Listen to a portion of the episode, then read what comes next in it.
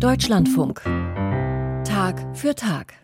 In Augsburg haben die katholischen Bischöfe gestern ihre Frühjahrsvollversammlung abgeschlossen und dabei einen politischen Schwerpunkt gesetzt. Sie haben sich nachdrücklich dagegen ausgesprochen, die AfD zu wählen. Mehr dazu von Andreas Herz. Die AfD ist für Christinnen und Christen nicht wählbar, erklärten heute die deutschen Bischöfe zum Abschluss ihrer Konferenz in Augsburg. Es ist das erste Mal in der Geschichte der Bundesrepublik, dass die deutschen Bischöfe explizit dazu aufrufen, eine im Bundestag vertretene Partei nicht zu wählen. In der AfD herrsche eine völkisch-nationalistische Gesinnung. Diese sei unvereinbar mit dem christlichen Menschenbild, so die Bischöfe weiter. Wer rechtsextreme Parolen verbreite, der könne keinen Dienst in der Kirche leisten, weder hauptamtlich noch ehrenamtlich. Auch wer nicht Katholik sei, solle die, so wörtlich, politischen Angebote von Rechtsaußen ablehnen und zurückweisen. Die Abschlusserklärung haben die Bischöfe einstimmig beschlossen. Zugestimmt haben also auch jene, die sich bislang für einen moderaten Umgang mit der AfD ausgesprochen haben, wie etwa der Augsburger Bischof Bertram Meyer. Andreas Herz von der Frühjahrsvollversammlung der katholischen Bischöfe in Augsburg. Vor Ort war auch der katholische Theologe und Journalist Jürgen Erbacher. Er ist Redakteur beim ZDF, war Korrespondent im Vatikan und beobachtet seit vielen Jahren die katholische Kirche. Mit ihm will ich dieses Thema jetzt vertiefen. Guten Morgen, Herr Erbacher. Guten Morgen. Herr Erbacher, hat es Sie überrascht, dass sich die deutschen katholischen Bischöfe so klar gegen die AfD positioniert haben? Ein bisschen überraschend war es schon, denn in der Vergangenheit, das ist gerade ja schon angeklungen, konnten sie sich nicht so klar und auch einstimmig auf so eine Erklärung einigen. Es gab immer wieder in der Vergangenheit einzelne Bischöfe, die schon klar Position bezogen haben, wie der Vorsitzende der Deutschen Bischofskonferenz, der wiederholt gesagt hat, ein eine Mitgliedschaft in der AfD und ein Ehren- oder Hauptamt in der katholischen Kirche ist für ihn schwer vorstellbar. Aber es gab eben auch andere Bischöfe, wie der Augsburger Bischof Bertram Meyer, der noch im Herbst gesagt hat, man, man müsse da sehr differenziert hinschauen, wenn es um AfD-Mitglieder geht. Von daher war es jetzt am Ende schon überraschend. Jetzt sagen die deutschen katholischen Bischöfe also einstimmig, dass der christliche Glaube und die Politik der AfD unvereinbar sind. Dennoch gibt es in der Kirche ja auch sehr konservative Menschen, die womöglich inhaltliche Schnittmengen haben mit der AfD. Erwarten Sie da jetzt stärkere innerkirchliche Konflikte?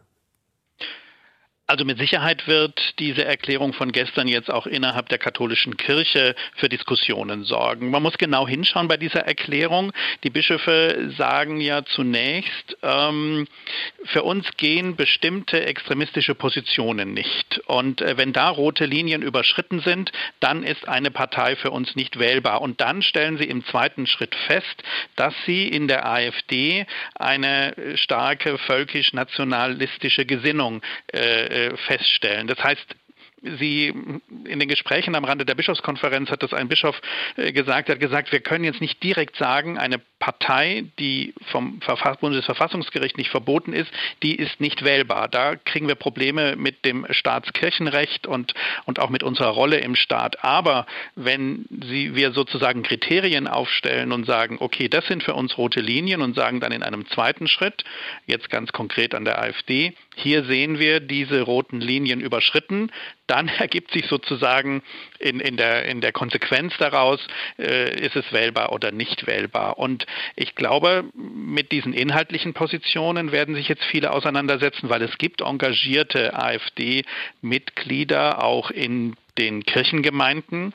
Ähm, und von daher wird es zu Debatten führen. Auf der anderen Seite wollten die Bischöfe mit diesem Papier genau ermöglichen, dass wenn in Gemeinden oder kirchlichen Institutionen solche Fragen aufkommen, wo sind denn die roten Linien, dann soll diese Erklärung jetzt helfen in den Debatten und dann auch letztendlich, wenn es darum geht, konkrete Konsequenzen zu ziehen. Ja, die Konsequenzen. Wenn ein AfD-Mitglied zum Beispiel sich ehrenamtlich im Kirchenvorstand engagiert oder auch vielleicht ein Hauptamt in der Kirche innehat, also Hauptamt und Ehrenamt wurden ja gestern auch angesprochen, müssen diese AfD-Mitglieder dann jetzt damit rechnen, dass sie aus den Ämtern gedrängt werden, dass es Beschlüsse gibt, die sie da ähm, entfernen werden? Also die Frage haben wir gestern natürlich auch dem Vorsitzenden der Bischofskonferenz gestellt und äh, er hat dann zum einen nochmal, sag ich mal, ein bisschen das äh, konkretisiert oder eingeengt und hat gesagt, insbesondere wenn es um Rassismus und Antisemitismus geht, dann sei das mit Haupt- und Ehrenamt in der Kirche unvereinbar.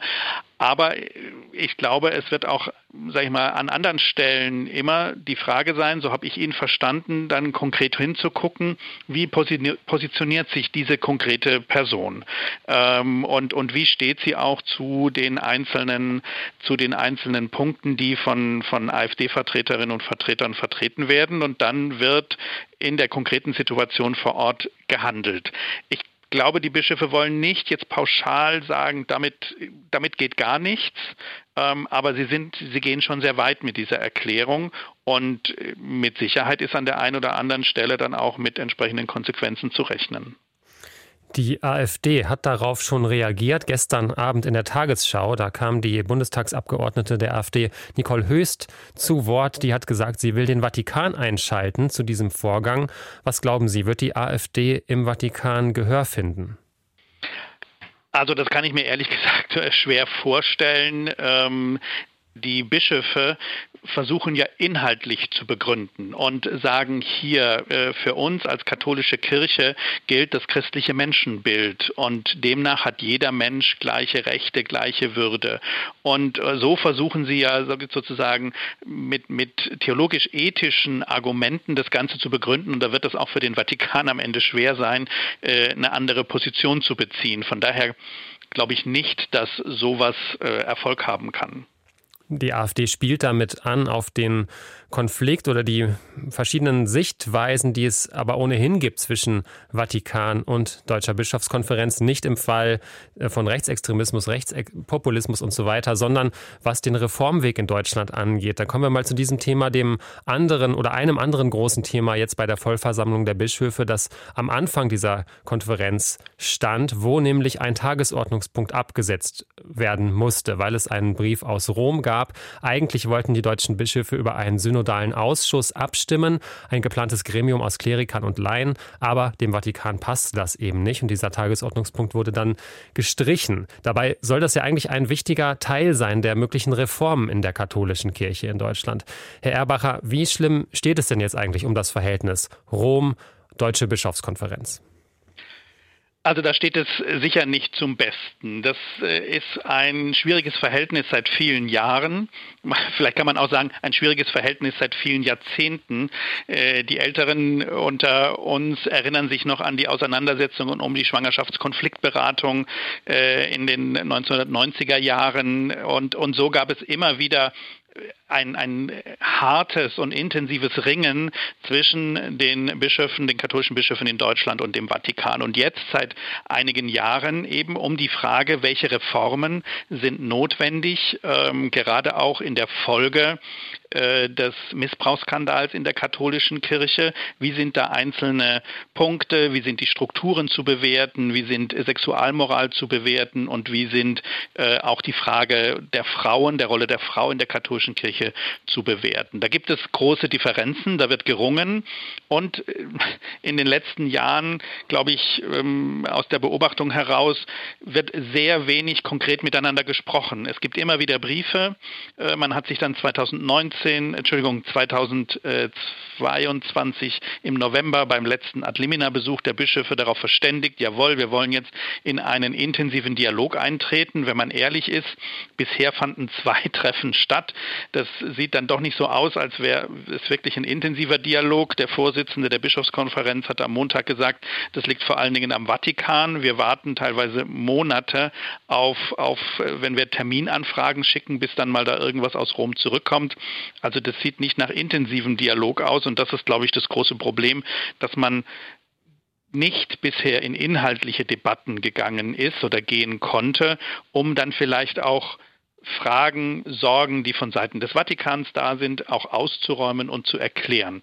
Das ist, glaube ich, das Hauptproblem. Also die deutschen Bischöfe werden, würden gerne intensiver sprechen mit dem Vatikan, bekommen aber keine Termine, ja? So kann man das sagen. Ja, also so ist das, was, was jetzt äh, von Seiten der Bischofskonferenz zu hören ist. Und äh, es steht jetzt wohl in naher Zukunft ein nächster Termin an. Da will man dann hoffentlich auch in die inhaltliche Debatte einsteigen. Bei den letzten beiden Treffen, zumindest bei dem im letzten Sommer, nach dem, was ich höre, ging es vor allen Dingen um Verfahrensfragen. Da hat man sehr kontrovers äh, darüber diskutiert, wer hat eigentlich hier welche, sage ich mal, Autorität und geht mit welchen sage ich mal, mit welchem Backing jetzt in, in diese Gespräche.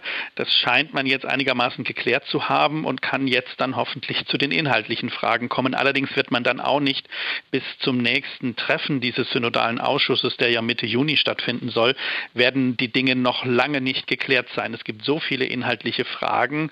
Deshalb ist jetzt für Deutschland die große Frage, wie kann der Reformprozess weitergehen? Ich gehe davon aus, das Treffen des synodalen Ausschusses wird trotzdem stattfinden. Er hat dann kein verabschiedetes Statut, aber die Gespräche gehen weiter und äh, man wird jetzt ausloten müssen, was geht und wo muss man dann auch auf die Gespräche im Vatikan warten. Ja, und die sollen dann ja tatsächlich jetzt zeitnah folgen. Das hat sich offensichtlich dann im Laufe dieser Woche geändert. Wir behalten das natürlich im Blick. Das waren erstmal Einschätzungen des ZDF-Redakteurs Jürgen Erbacher. Herzlichen Dank dafür. Bitteschön.